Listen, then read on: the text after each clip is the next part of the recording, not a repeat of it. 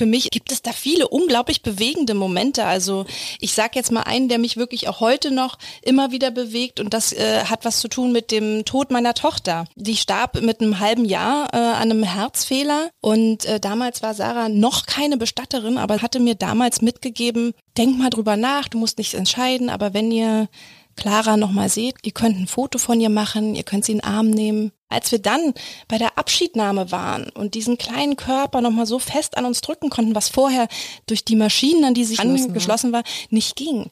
Das war für uns so schrecklich und gleichzeitig so wunderschöner Moment, den wollten wir dann pl ganz plötzlich auch wirklich festhalten. Und wir haben unser Handy rausgeholt, haben das fotografiert und die Fotos, die dabei entstanden sind, sind mir heute so wichtig. Mhm. Es ist auch so, dass meine beiden Söhne ja auch nach ihrer großen Schwester Clara hin und wieder fragen und dann wollen sie diese Bilder sehen. Mhm. Zeig uns nochmal das Bild, auf dem Clara tot ist.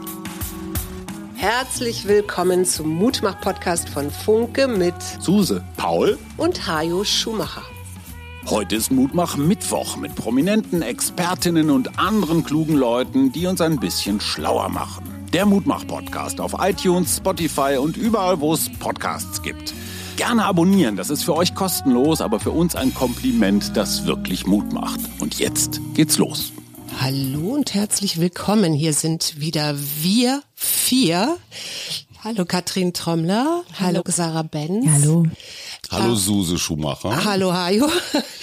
Wir haben euch heute eingeladen, weil ihr ein Buch geschrieben habt, das heißt Sarggeschichten, warum selbstbestimmtes Abschiednehmen so wichtig ist. Und jetzt habe ich mich gefragt, selbstbestimmt, was heißt das eigentlich genau? Das heißt, dass ich den Abschied so gestalten kann, wie es zu der verstorbenen Person passt und zu mir. Und das kann ich bislang nicht. Also warum brauche ich euch?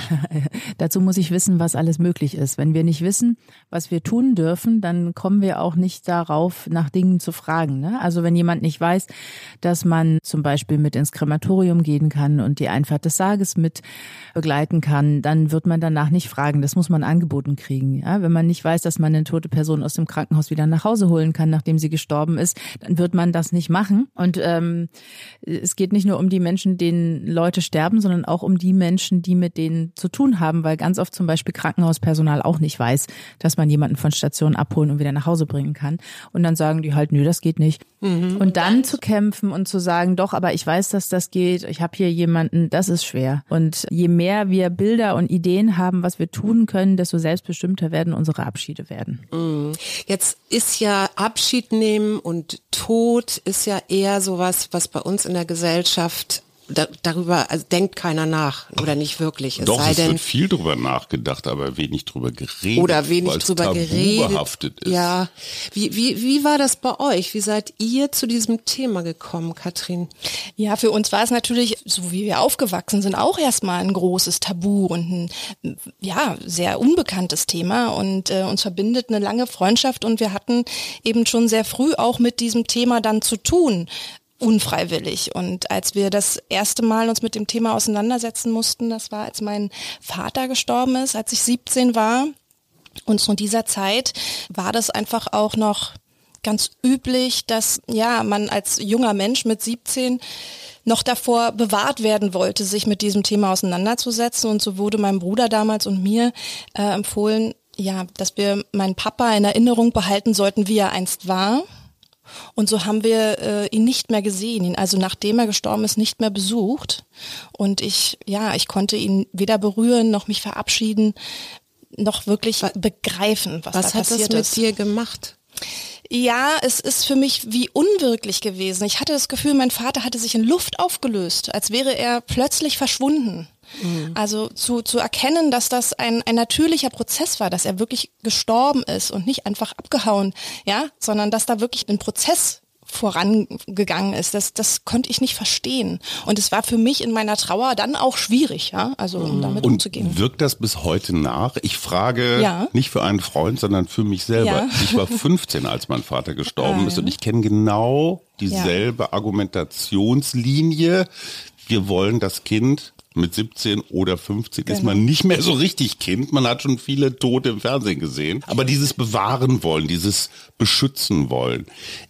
Ich habe das Gefühl, dass das selbst 40 Jahre danach noch irgendwie in mir rumrumort. So dieses Ja. Gefühl von Unvollständigkeit. Absolut. Kennst du auch? Das kenne ich auch und es ist ähm, natürlich weiß ich, mein Papa ist tot. Ich habe das jetzt schon verstanden, Gut, das aber der Kopf. genau das Gefühl dieser fehlende Abschied, das ist immer noch da und ich will auf jeden Fall das noch versuchen nachzuholen mit einer Art von Ritual, mit einem Mhm. Abschiedszeremonie, weil das noch fehlt. Es ist noch unvollständig. So, und jetzt, das frage ich sowohl die Psychologin als auch euch beide. Was ist Abschied oder was ist ein richtiger Abschied? Definiert das jeder für sich selbst oder gibt es so eine Art, ich sag mal, so ein Fünf-Punkte-Plan, das braucht ein guter Abschied? Dieses nochmal sehen zum Beispiel. Nee, das würde ich mir nicht anmaßen zu sagen. Es gibt richtig und falsch. Also wir haben, ich glaube, viel zu viel so eine, ne, so eine Regeln, wo man sagt, das ist richtig und das ist nicht gut gemacht.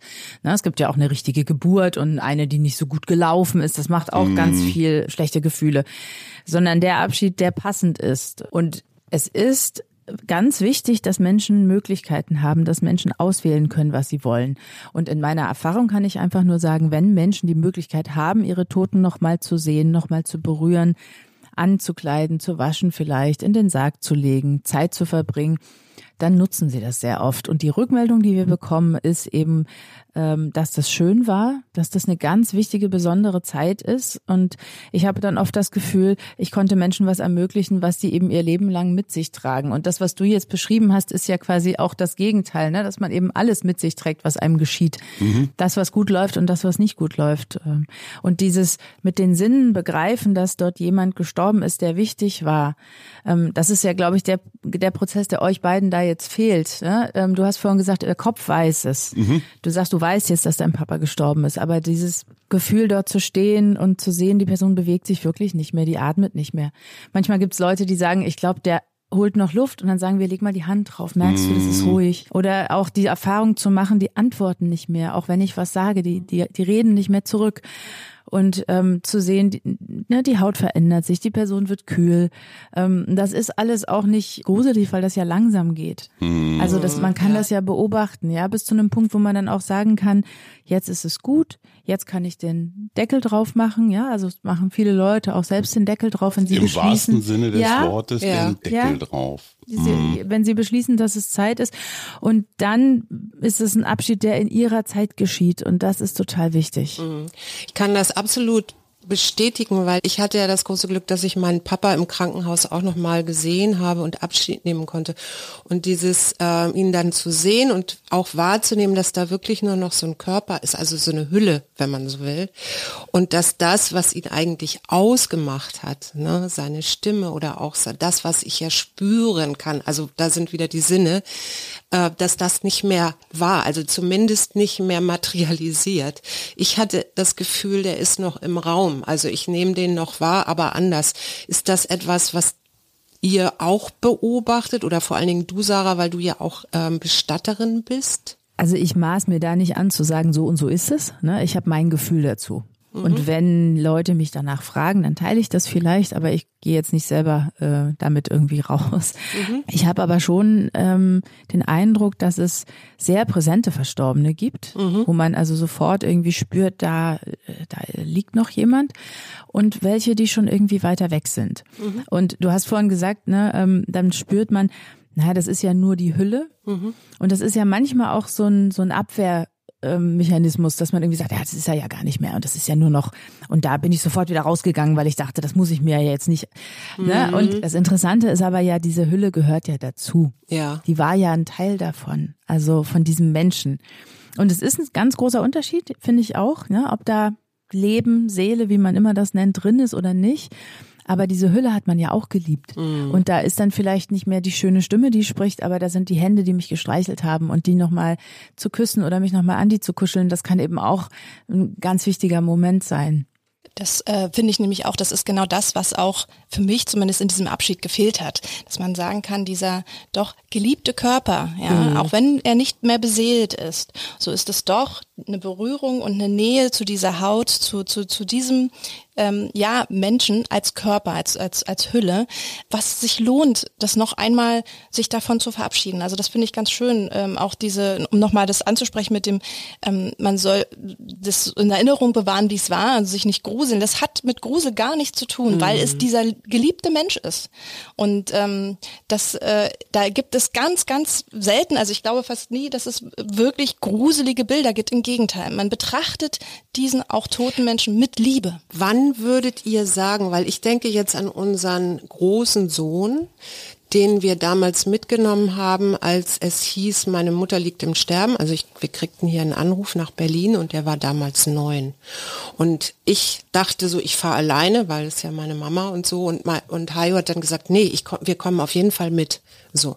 Und wir sind halt die letzten 15, also in den 15 Minuten, äh, 15 Minuten zu spät gekommen.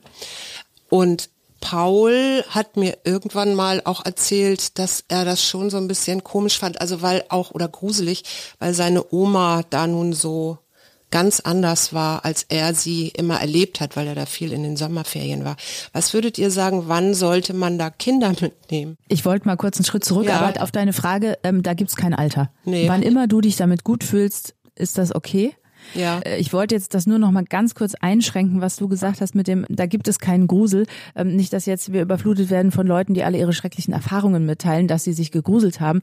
Ich glaube, der Unterschied zwischen einer Abschiednahme, die gut gelaufen ist und einer, wo sich Menschen nicht gut gefühlt haben, ist oft, dass es keine richtige Zeit gab, dass es keine Ruhe gab, dass es nicht vorbereitet wurde.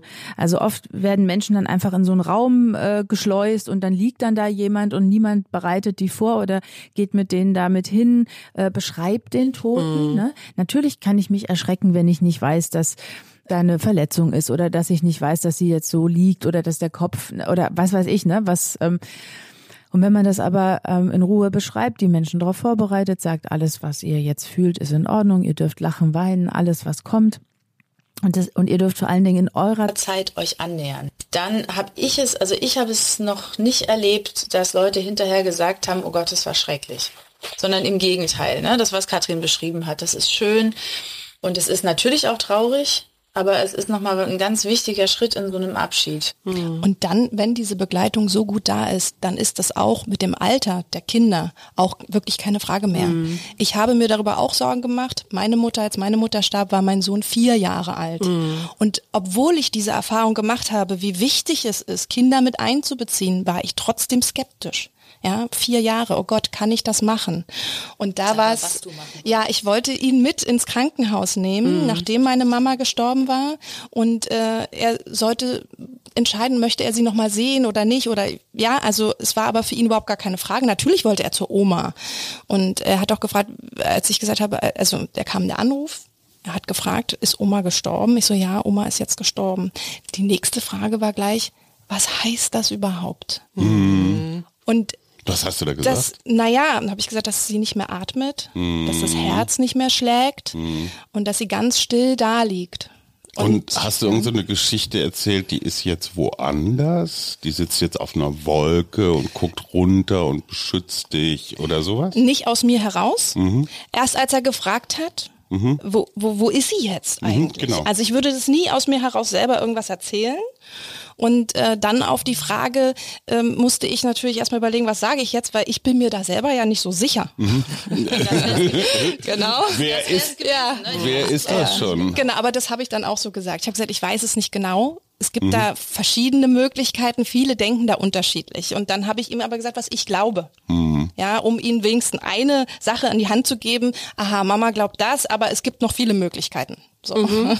Ihr macht ja schon seit einer ganzen Weile auf YouTube so Filmchen zum Thema Sarggeschichten. Ich glaube seit acht Jahren schon fast. Also ihr habt eine gewisse Kompetenz entwickelt zu diesem Thema. Was würdet ihr sagen, sind die häufigsten ja, Stresspunkte oder, oder Konfliktthemen? Ich frage aus einem folgenden Grund. Die Beerdigung meines Vaters ist schon echt lange her. Das war Ende der 70er Jahre. Ich kann mich erinnern, der Bestatter also mehr Klischee ging eigentlich nicht. Ne? So ein bisschen abgewetzter schwarzer Anzug. Und dann kam der mit so einem professionellen Traurigkeitsblick, ne, oh ja, und Beileid und so. Dann gab es so ein paar Sekunden der, ja, der Kontemplation und dann kam er schon mit seinem Musterbuch, ne, und sagte, na ja, also Eiche wird sehr gern genommen, ne, und das hier sind die Hemdchen und dann legen wir da noch ein Kissen rein und äh, ja, manche nehmen Seide, die sich's leisten können, die anderen aber auch eher Kunststoff. Und das hatte was sehr Geschäftiges. Also es war ein bisschen so, naja, wie bei Ikea oder so. Man hat sich so die Bausteine für seine neue Küche zusammengestellt. Ich fand es unfassbar strange, creepy, weird, wie auch immer, weil das gleich sowas sowas Geschäftsmäßiges hatte. Da waren ja auch überall Preisschilder dran. Ich hatte das Gefühl, der kommt jetzt auch gerne in diese harte Trauerphase rein, weil dann sowieso kein Mensch drüber nachdenkt, was das jetzt kostet. Dann macht man mal leichtfertiger irgendwas. Warum war das Gewerbe so lange so komisch? bis ihr kamt. Das kann ich dir nicht sagen. Also, aber so war es doch, ein oder? Ein dominiertes Gewerbe gewesen. Ob das daran liegt, das ähm, kann man mal dahinstellen. Ich glaube, es haben sich viele Dinge geändert. Auch also ne, das, was hm. du beschreibst. Natürlich kenne ich sowas auch, solche Geschichten. Wenn ich zu Menschen nach Hause komme, zum ersten Gespräch, da muss erstmal gar nichts entschieden werden. Hm. Erstmal darum, wie geht's euch? Was braucht ihr? Mhm. Was wollt ihr wissen? Gibt es Dinge, die ihr schon ganz sicher wisst? Ne? Manchmal gibt es das ja, dass Leute sagen, also es muss jetzt unbedingt eine Feuerbestattung werden, das wissen wir schon, oder wir haben mhm. ein Grab oder wir wissen mhm. Friedwald oder so. Dann schreibe ich mir das auf und dann gucke ich, wo sind da quasi die Lücken, wo Leute sich noch keine Gedanken gemacht haben und dann erzähle ich. Dann sage ich also, die Möglichkeit gibt's. Ähm, nochmal Abschied zu nehmen. Und dann muss man aber erklären, was das ist, weil Abschied nehmen ist sowas Abstraktes. Was nimmt Eben. man da? Ne? Mhm. Also was, was bedeutet das eigentlich? Mhm. Und dann sage ich ähm, dann sowas wie, na, also wir werden den Papa dann ähm, schon mal, der wird dann auf dem Tisch liegen und der Sarg steht daneben und ihr könnt ähm, Anziehsachen mitbringen. Der Sarg steht dann auch schon dort und ihr könnt kommen und ihr könnt den mitwaschen und wir können Kerzen aufstellen. Ihr könnt Musik mitbringen, ihr könnt alles mitbringen, was euch wichtig ist. Ähm, was ihr mitgeben wollt oder was einfach nur dort im Raum sein soll. Also man kann dann echt so ein Happening machen. Also die ganze Familie kommt zusammen, bringt Klamotten mit, noch ein bisschen genau, alles, Mucke. Was, alles, was, äh, was wichtig ist, also wenn das die Leute mögen und dann kann man. Und das ist rechtlich okay. Natürlich. Ja, Entschuldigung, ich kenne mich, ja, aber du merkst an meiner ja, dummen Frage, ja. weil ich denke mir immer so, oh, Hygiene oder ich weiß nicht. genauso gefährlich oder ungefährlich wie Lebende. Also da, da wahrscheinlich ungefährlicher. Wahrscheinlich Sind gefährlicher, ja. Genau, aber das weiß ich zum Beispiel überhaupt nicht. Ne? Ich würde dir das alles erzählen. Ja, ja, ja. Dann würde ich sagen, das ist schon mal neu und jetzt lass das mal sacken und dann telefonieren wir morgen mal und dann, äh, ne, es sei denn, jemand sagt gleich, das will ich unbedingt machen. Ähm, wenn ich zum Beispiel sage, die Leute können mit ins Krematorium kommen und die Einfahrt des Sarges begleiten, ähm, da ist oft die erste Reaktion erstmal Zurückhaltung. Mhm. Nee, ich glaube, das vorher noch nicht. Ach, ich weiß nicht so genau. Ne? Und in dem Moment merke ich, die Leute brauchen Zeit. Und wenn so ein Gespräch, was du jetzt beschrieben hast, das muss ja dann auch innerhalb von einer Stunde fertig sein. Und dann habe ich quasi alles festgelegt. Und wenn ich alles festgelegt habe, kann ich keinen Prozess mehr haben. Mhm. Ja, das ist ja das Gegenteil von prozessorientiertem Arbeiten. Ja. Und das funktioniert dann nicht mehr. Und ähm, deshalb finde ich das auch ganz schwierig, dass ähm, also mit diesen Preisen, was du auch gesagt hast, mhm. bei uns, also ähm, in dem Bestattungsunternehmen, wo ich arbeite, wir haben einen Paketpreis und wir haben die auch im Internet, die Preise, da können mhm. die Leute auch gerne gucken zwischendurch. Ne? Mhm.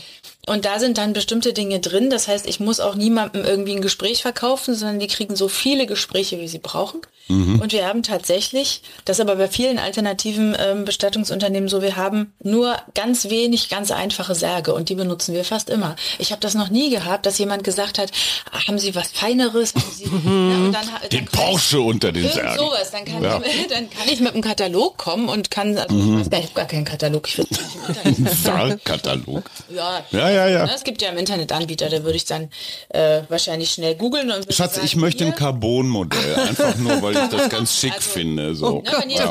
In Ferrari sagt, Rot, bitte. Er wollte immer das Carbon-Modell, dann sage ich, okay, shit, das habe ich nicht auf Lager, macht aber nichts.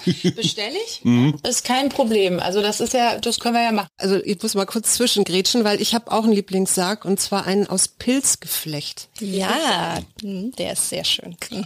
Könnt ihr mir das mal erklären? Ich fand das so genial, als ich das gelesen habe, wie das dann nachher mhm. aussieht und also das ist der Loopsack, den du meinst, glaube ich, von, ich habe jetzt seinen Namen vergessen, von einem Nieder niederländischen äh, Genau, es ist ein niederländisches Unternehmen. Genau, und das ist ein Sarg aus Pilzmühezehl. Also und und das das wächst sich sozusagen in diese Form hinein. Ich glaube über ein paar Tage geht das. Und ähm, dann äh, kann man dort bestattet werden und die Pilze können die Giftstoffe aufspalten äh, quasi in also ne wir haben ja wir sind ja leider Moment, nicht mehr der so Sarg ungiftig. lebt. Naja, Ja, es ist ein, das ein, ist- sieht aus wie ein also- Kokon, dieser Sarg, ja. Mhm. Okay. Und es ist aber ein Sarg. Und diese, dieser Sarg besteht aus diesem Pilz. Ja, aber der, aber der Pilz lebt noch? Oder Ja, ist das natürlich. so ein Pilz? Nee. Nee, das sind äh, Und die, der die frisst wachsen, die wa- auf? nee, der frisst dich nicht auf, der der spaltet dich auf. Okay. So, also du wirst erst Na ne, du erstmal die Verwesung beginnt ja im, im Darm, also durch unsere eigenen Darmbakterien. Mhm.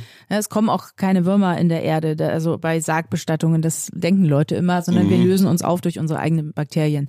Aber der menschliche Körper ist nicht mehr so ganz ungiftig. Wir haben Mikroplastik in uns, weiß man ja jetzt, ne? Mhm. Schwermetalle, Quecksilber, ähm, eventuell auch eine Chemotherapie, Chemotherapie, ne? genau. Ja. Amalgam, ja. Ja, und, ne, und diese Sachen gehen natürlich ins Grundwasser und mit diesem Sarg, der würde das aufspalten. Was ich besonders schön daran finde, ich meine, man sieht mich jetzt hier nicht, aber ähm, da ist grünes Moos drin und da, das sieht halt echt schön aus. Kostet das extra? Äh, Ich weiß Pilzsarg? gerade nicht, wie viel es kostet. Es kostet garantiert was. Es kostet, also ich Ist glaube nicht- 1000, äh, oh, ich, das müsste ich lügen, ein bisschen über 1000, 1005 vielleicht. Ähm, Aber ich fand diese Idee auch, weil das ja so ein bisschen Kompost auch, ne, wieder Kompost zu werden. Also aus dem, Das ist was anderes. Das ist, so, das das, ist die- also okay. das ist die Beerdigung mit dem Kompost. Wir dürfen die zwei Sachen nicht zusammenschieben, das sind zwei verschiedene Dinge. Eine mit diesem, mit diesem Loopsarg wird man dann normal erdbestattet. Das heißt, äh, wenn die Friedhöfe das erlauben, weil das ist nämlich in Deutschland ähm, noch nicht so, dass alle Friedhöfe sagen, wir nehmen den Sarg. Da muss man dann letzten Endes immer beim Friedhof fragen, auch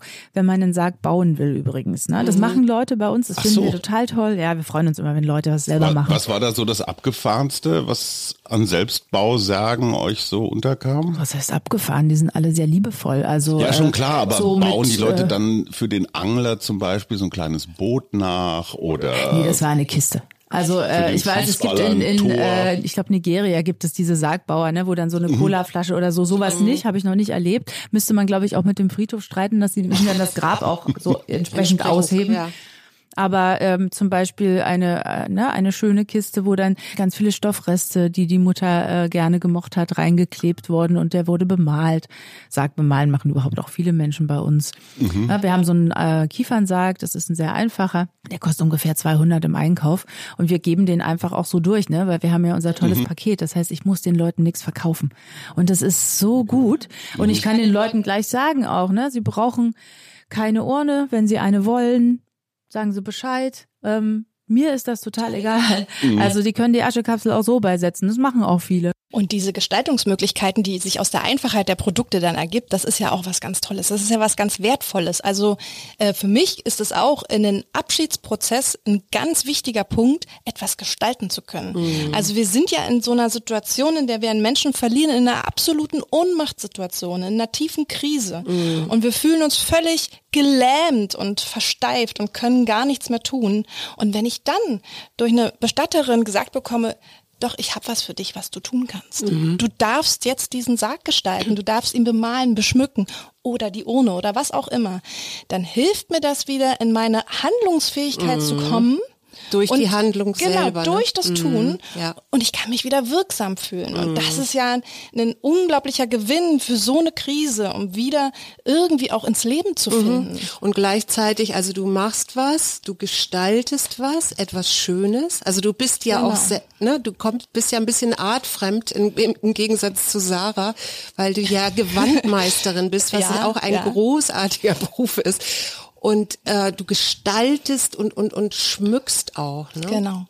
Ja, und das ist äh, wirklich, ich glaube auch für Menschen, die das nicht beruflich machen, ist es wirklich, äh, geht es ja mehr um die Tätigkeit. Es muss Ist ja was gar nicht, Kreatives, genau, ne? es muss jetzt gar nicht äh, äh, fromm vollendet, äh, super Design sein, sondern es geht eher darum, dann als liebevolle Geste etwas zu Ja. tun und für sich eine Aufgabe zu haben in dieser Situation. Ja. Das ist wunderbar. Und das finde ich zum Beispiel jetzt gerade, wo ich auch an meine Eltern denke, zum Beispiel einen wichtigen Bestandteil von Abschied nehmen, ins Handeln zu kommen und dann nicht irgendwie so an der Wand geklatscht äh, sich zu fühlen, so, wow, da passieren Dinge.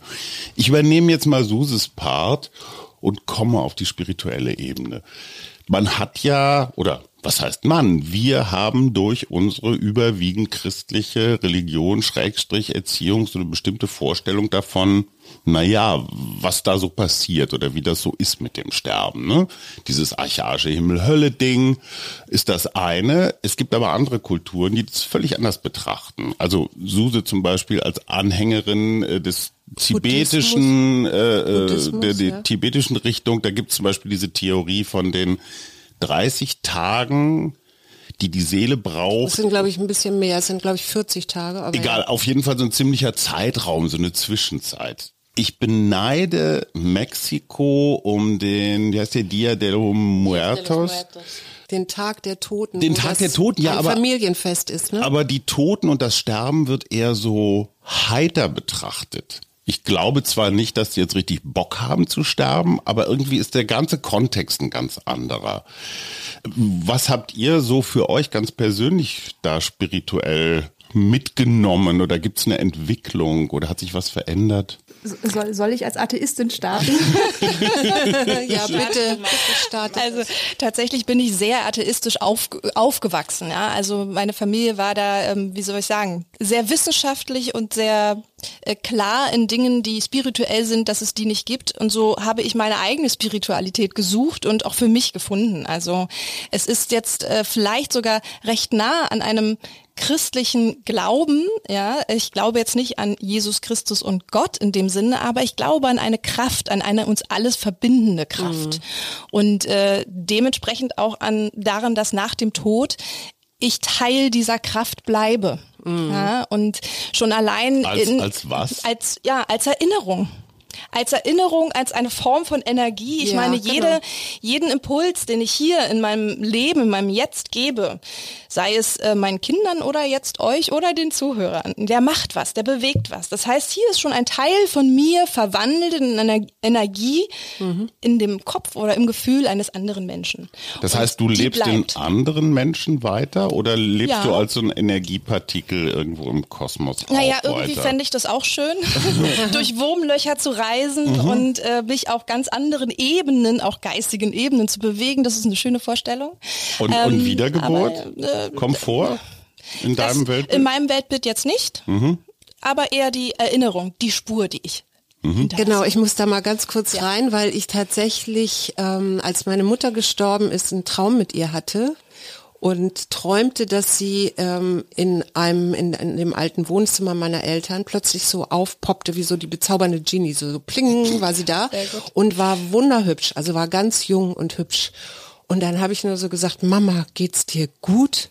Und dann hat sie gesagt, ja. Und dann war sie wieder weg. Und mein Bruder hatte so eine ähnliche Geschichte, dass sie irgendwo runterkommt, also aus dem Hauseingang und er sich dann auch wundert und sie ihm, hat ihm dann erzählt, da wo ich jetzt bin, ist es viel besser. Da gibt's bessere Ärzte und alles ist besser. Und dann war sie weg.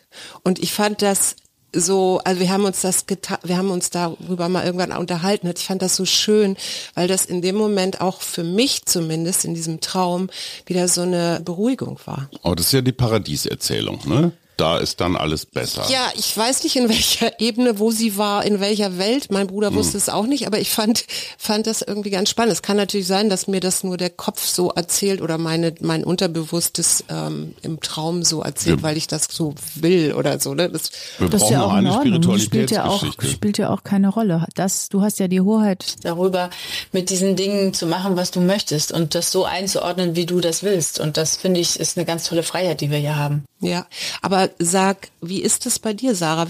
Was, was hast du für einen Zugang zu Spiritualität oder hat sich da was verändert? Also ich bin ähm, in einem sehr offenen Haushalt groß geworden, neben einem Friedhof, auf dem ich gespielt habe. Bei uns waren schwere Themen nicht tabu, sondern wir konnten über sowas sprechen. Also jetzt nicht nur Tod, sondern auch ne, Traurigkeit, Einsamkeit, mhm. äh, sowas. Dafür gab es Platz und Raum.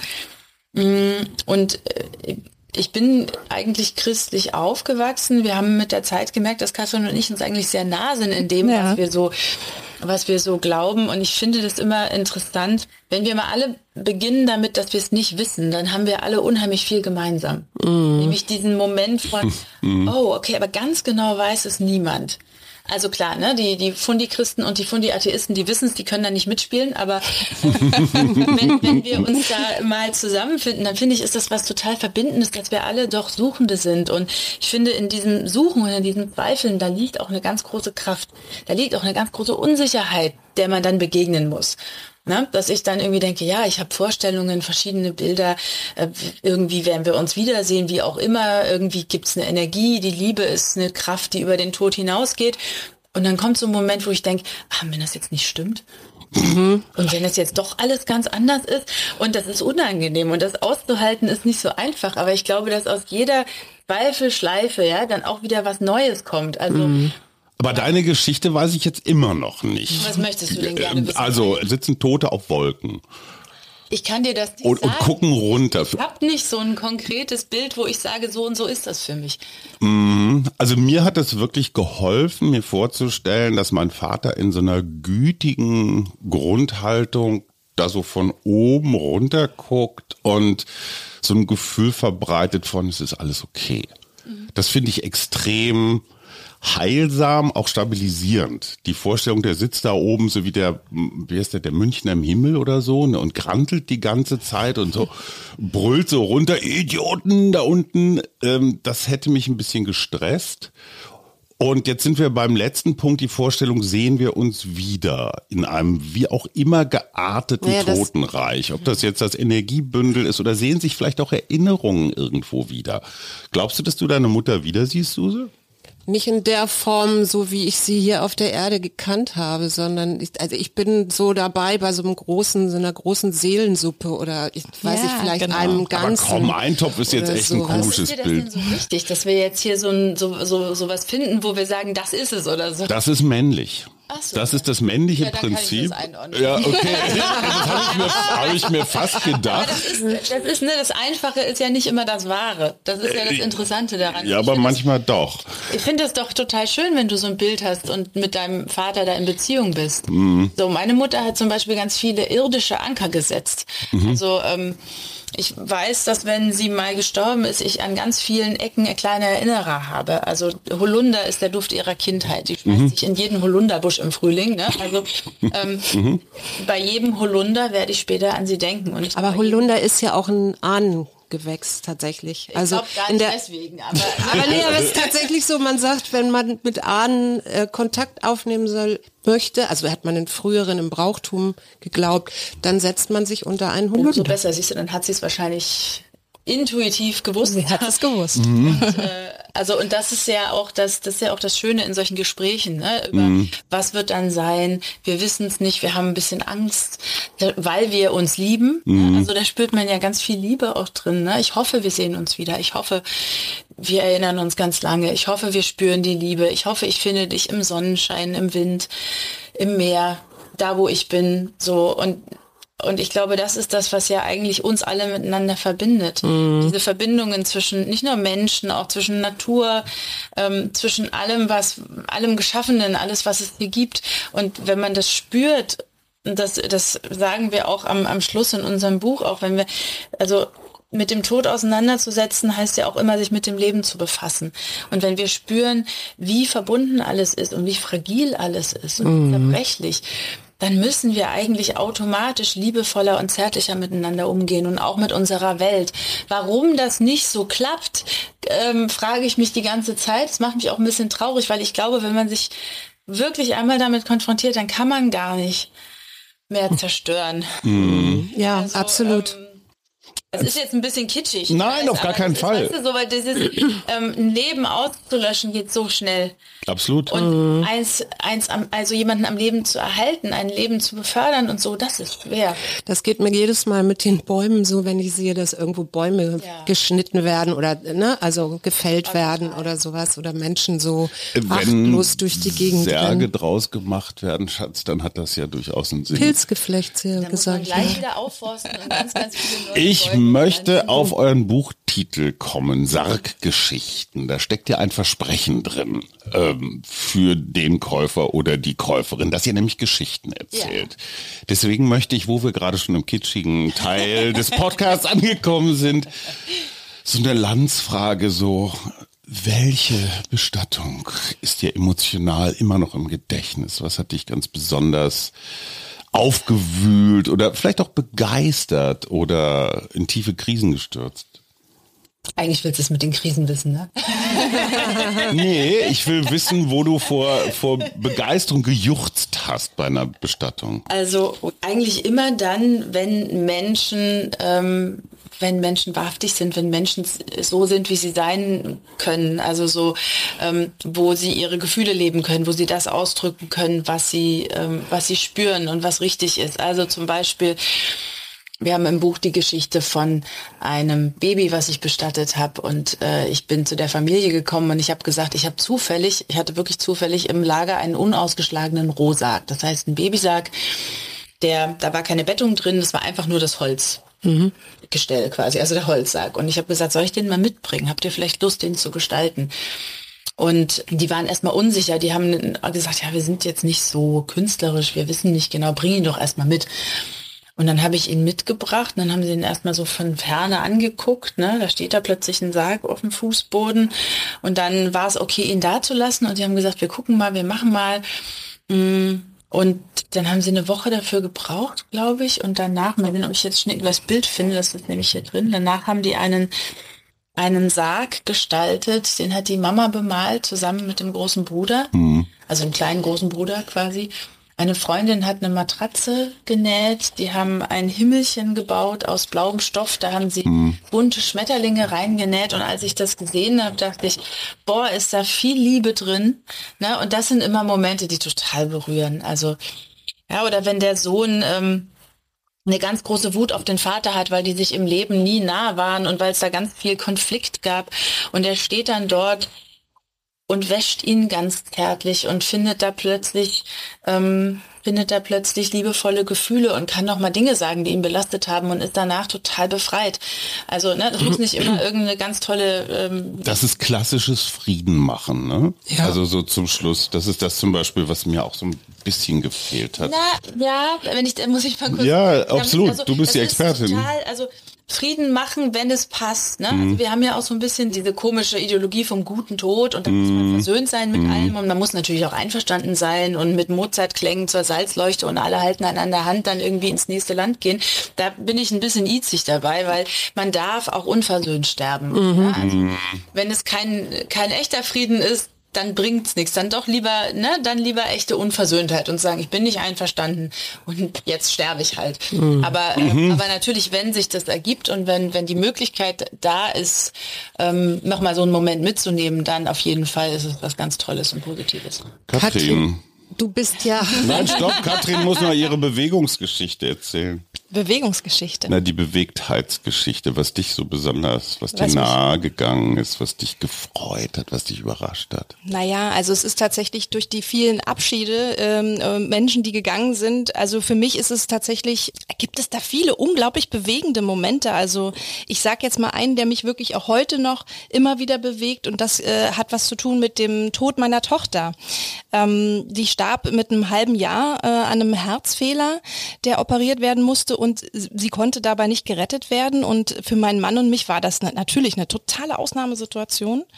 Und äh, damals war Sarah noch keine Bestatterin, aber sie hatte schon ein bisschen da reingehört und war an dem Thema drin und hatte mir damals mitgegeben, denk mal drüber nach, du musst nichts entscheiden, aber wenn ihr Clara nochmal seht, Clara hieß sie, ähm, ihr könnt ein Foto von ihr machen, ihr könnt sie in den Arm nehmen, denk mal drüber nach ich habe das mitgenommen, fand es erstmal merkwürdig und habe mit meinem Mann drüber gesprochen. Und als wir dann bei der Abschiednahme waren und diesen kleinen Körper nochmal so fest an uns drücken konnten, was vorher durch die Maschinen, an die sich angeschlossen war, nicht ging. Das war so ein für uns ähm, so, so schrecklich und gleichzeitig so wunderschöner Moment, den wollten wir dann pl ganz plötzlich auch wirklich festhalten. Und wir haben unser Handy rausgeholt, haben es fotografiert Und die Fotos, die dabei entstanden sind, sind mir heute so wichtig, mhm. weil die ein Teil von ihrem Leben sind. Ja, also so wie die, die Bilder ihrer Geburt sind die Bilder von ihrem Sterben, von ihrem Tod mir unglaublich wertvoll. Und nicht nur mir, sondern es ist auch so, dass meine beiden Söhne ja auch nach ihrer großen Schwester Clara hin und wieder fragen und dann wollen sie diese Bilder sehen. Mhm. Zeig uns nochmal das Bild, auf dem Clara tot ist.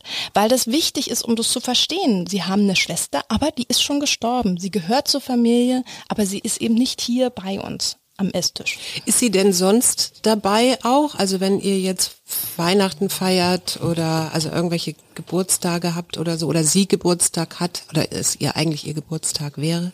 Also äh, tatsächlich denken wir zu diesen bestimmten Tagen gar nicht mal unbedingt an sie, sondern zwischendurch, mhm. wenn man es nicht erwartet. Mhm. Ja, und sei es, dass die Kinder mal wieder, wir haben so ein Kissen, da habe ich ein Foto von ihr drauf gedruckt, und wenn die das Kissen mal wieder schnappen und mit diesem Kissen spielen, mhm. Äh, witzigerweise, ja. Also es sind eher unerwartete Momente, wo die mhm. Erinnerung danke, kommt. Danke, danke. Nein, aber dieses, du befreist mich gerade von dem Gedenkdruck oder Gedenkzwang ja. an bestimmten Tagen. Am 31.10., das ist noch nicht so lange her, äh, wäre meine Mutter 101 geworden. Und auf der einen Seite ja, man ruft seine Geschwister an und so einfach, um zu zeigen, ich habe dran gedacht. Ja. Aber es ist genauso wie du sagst. Ich ja. kann jetzt keine Gefühle für diesen Tag herbeizwingen, sondern am 3. Juni auf einmal habe ich irgendwas, was mich, ne, was irgendwas triggert. Zum Schluss hätte ich von euch gerne noch für alle die, die in Zukunft zu euch kommen, ja, so eine Ratgeberfrage. Ich komme jetzt als Angehöriger zu euch und möchte eine mir nahestehende Person bestatten lassen. Und ich habe ja bestimmte Konzepte im Kopf. Ich komme zu euch, weil ich weiß, ihr macht das irgendwie anders. Was ist so eine ganz klassische Falle, in die ich vielleicht nicht ich oder eure Kunden ganz häufig so reintappen. Also dieses eine, oh, ich darf die jetzt nicht mehr sehen oder anfassen oder waschen oder anziehen oder so. Also dieses Erlaubnis geben finde ich sehr interessant. Das, das war mir neu. Aber was sind sonst so Konzepte im Kopf, wo ihr sagt, die stehen den Leuten im Weg oder die sind irgendwie gesellschaftlich, kulturell da so reingefropft? Gibt's da was? Da muss ich jetzt überlegen, weil das wieder so eine allgemeine Frage ist. Ich kann hm. in die Köpfe von allen schauen, aber ich glaube, dass wir gesellschaftlich so die Idee haben, es muss jetzt alles ganz schnell gehen. Mhm. Das ist so ein. Okay. Hm. also es gibt so, ich habe letztens ähm, mich ein bisschen aufgeregt, weil ich so eine Checkliste im Internet gefunden habe, was man so nach dem Tod machen muss. Hm. Und das war irre. Also in äh, man soll sofort die Sterbeurkunde äh, irgendwo herholen, die muss man ja beantragen. In Berlin dauert das anderthalb Wochen. Äh, mhm. ne? also, ich denke, das dauert ähm, hier 98 Monate. Kommt drauf an. Stimmt also, nicht, ähm, okay. Aber äh, man muss im Moment des Todes erstmal gar nichts machen. Man mhm. erstmal da sitzen Guter und Punkt. Mhm. atmen. Mhm. Ähm, und man darf auch selbst entscheiden, wann ein Bestatter kommt und die Person holt. Also mhm. das, und ich hatte gerade gestern ein Erstgespräch und dann sagte die, ja, was äh, gibt's denn, was müssen wir denn irgendwie jetzt? Und ich sage, ihr müsst erstmal gar nichts. Aber das ist ein ganz interessanter ihr, ihr könnt Punkt. erstmal atmen. Irgendwann ja. wäre es cool, ähm, also irgendwann, das wäre schon was, was ich, was ich dann bald haben müsste, wäre die Geburtsurkunde oder die äh, Heirats- oder Scheidungsurkunde. Mhm.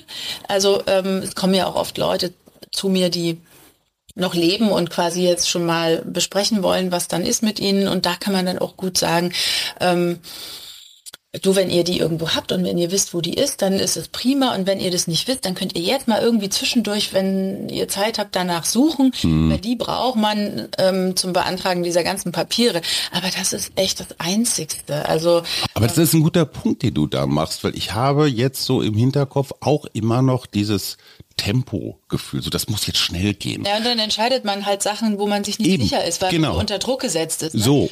Und ja, es gibt ja Kulturen, also gerade wenn es heiß ist oder so, du hast keine Kühlmöglichkeiten, dann gibt es halt bestimmte äußere Zwänge, genau. warum man jemanden schnell bestatten muss. ja, Eben, das meine ich. Haben wir diese Zwänge nicht. Ja gut, aber daher hat man das vielleicht so ein bisschen. Ne? Und ich finde das total entspannend, wenn du sagst, ey, du musst erstmal gar nichts. Mhm. Das, also finde ich als Angehöriger potenziell jedenfalls. Ja eine Nachricht, die ich nicht von dir erwartet hätte.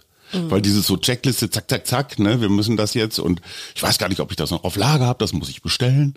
Das ist doch schön, da haben wir noch mehr Zeit. Lieferketten. Also, ne? Wobei da auch wieder schöne Sachen passieren. Ich erinnere mich gerade an einmal, da haben die gesagt, wir wollen gerne einen schwarzen Sarg haben. Mhm. Und da habe ich gesagt, ja, wir haben ja immer nur diese Kiefernsärge, äh, habe ich jetzt nicht, ähm, muss ich mir mal, muss ich mir bestellen. Mhm. Es dauert aber ein bisschen. Und dann habe ich gesagt, Mensch, habt ihr Lust? Nehmt doch unseren, äh, den wir immer auf Lager haben und bemalt den. Und dann haben die sich schwarze Farbe besorgt Mhm. und haben diesen Sarg schwarz gemalt. Und das Tolle war eben, dass die, ähm, dass die Lebensgefährtin dann angefangen hat, auf dieses Schwarz eine weiße Blume zu malen. Ganz und, kurz, war das so Punk oder Black Metal oder so? Einfach so schwarz? das war einfach, die wollten gerne okay. so haben. Ja. Und, ähm, und dann hat die angefangen, aber eine weiße Blume zu malen und sie haben eben auch nicht alles schwarz gemacht, sondern sie haben eine kleine Leiste hell gelassen und das ist dann wieder das, was du vorhin beschrieben hast, mit dem Kreativwerden. Das hätte ich alles kaputt gemacht, wenn ich jetzt einen schwarzen Sarg bestellt hätte. Ne? Wäre dieses schöne Machen überhaupt nicht entstanden. Und das braucht Zeit und das ist auch in Ordnung. Und Zeit braucht es nur auch noch mal zur Ergänzung. Das ist das, was mir, meine Falle, meine eigene Falle, in die ich immer getappt bin. Wann ist denn die Trauer endlich vorbei? Wann hört das denn jetzt endlich mal auf? Muss doch mal gut sein, ne? Diese Geheimnis, ganzen Sprüche. Ne? Geheimnis verraten, die ist nie vorbei. Ja, oder? genau, so ist es. Aber und mittlerweile ist es aber so, dass ich das toll finde. Ja, also wie schlimm wäre es denn, wenn ich sagen müsste, die die Trauer, dass meine Tochter gestorben ist, ist irgendwann vorbei, ist Mhm. irgendwann weg.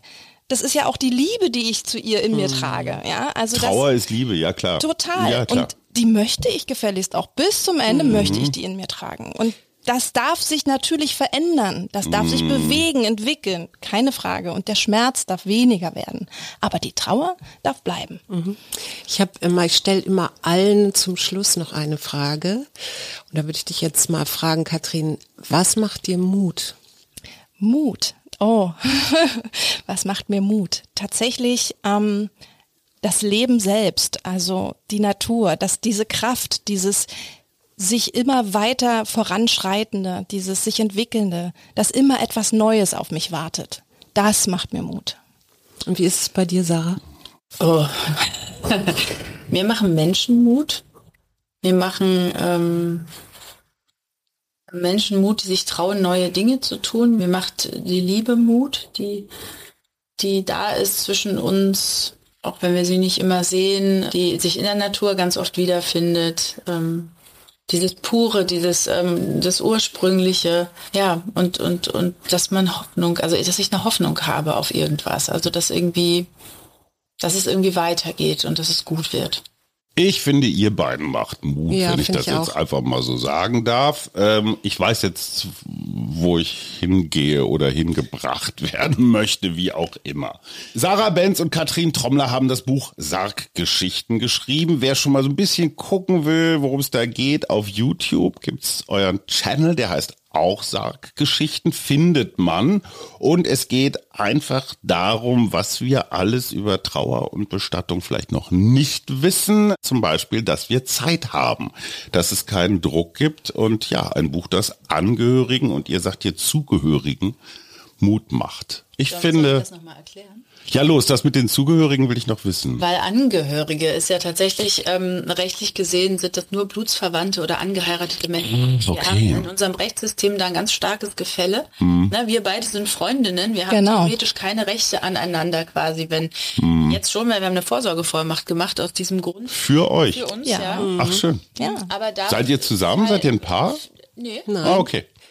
Sie, Katrin hat doch vorhin über ihren Mann gesprochen. Ja, pf, und Schatzilein, wie, wie denkst du denn? Also in dieser modernen, aber egal. Und Zugehörige umfasst alle Menschen, also Freunde, Mhm. Ach, schön. Mhm. ähm, Wahlfamilie, ne? also alle Menschen, die wichtig sind für diese Person. Und ähm, deshalb, und da sind Angehörige quasi mit drin. Das Mhm. heißt, wir unterscheiden nicht, sondern alle sind zugehörig. Die Ehefrau ist zugehörig, die beste Freundin ist zugehörig, ja, ähm, und deshalb, wir können von außen nicht sehen, wie uns welche Menschen wichtig sind.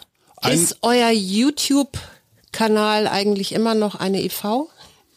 Also kann man noch spenden, Ja, wenn man... Sarggeschichten sind ein Verein, genau. Die Filme sind tatsächlich rein spendenbasiert. Entweder wir ähm, drehen oder wir suchen Geld. Je nachdem. Ja, gerade suchen wir.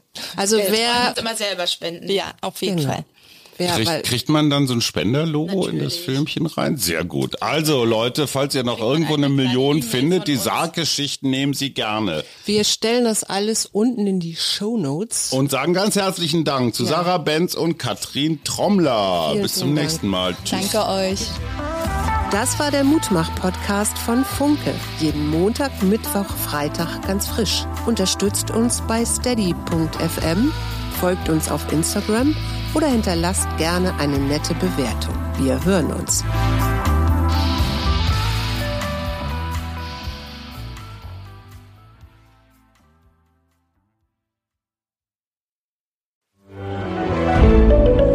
Ein Podcast von Funke.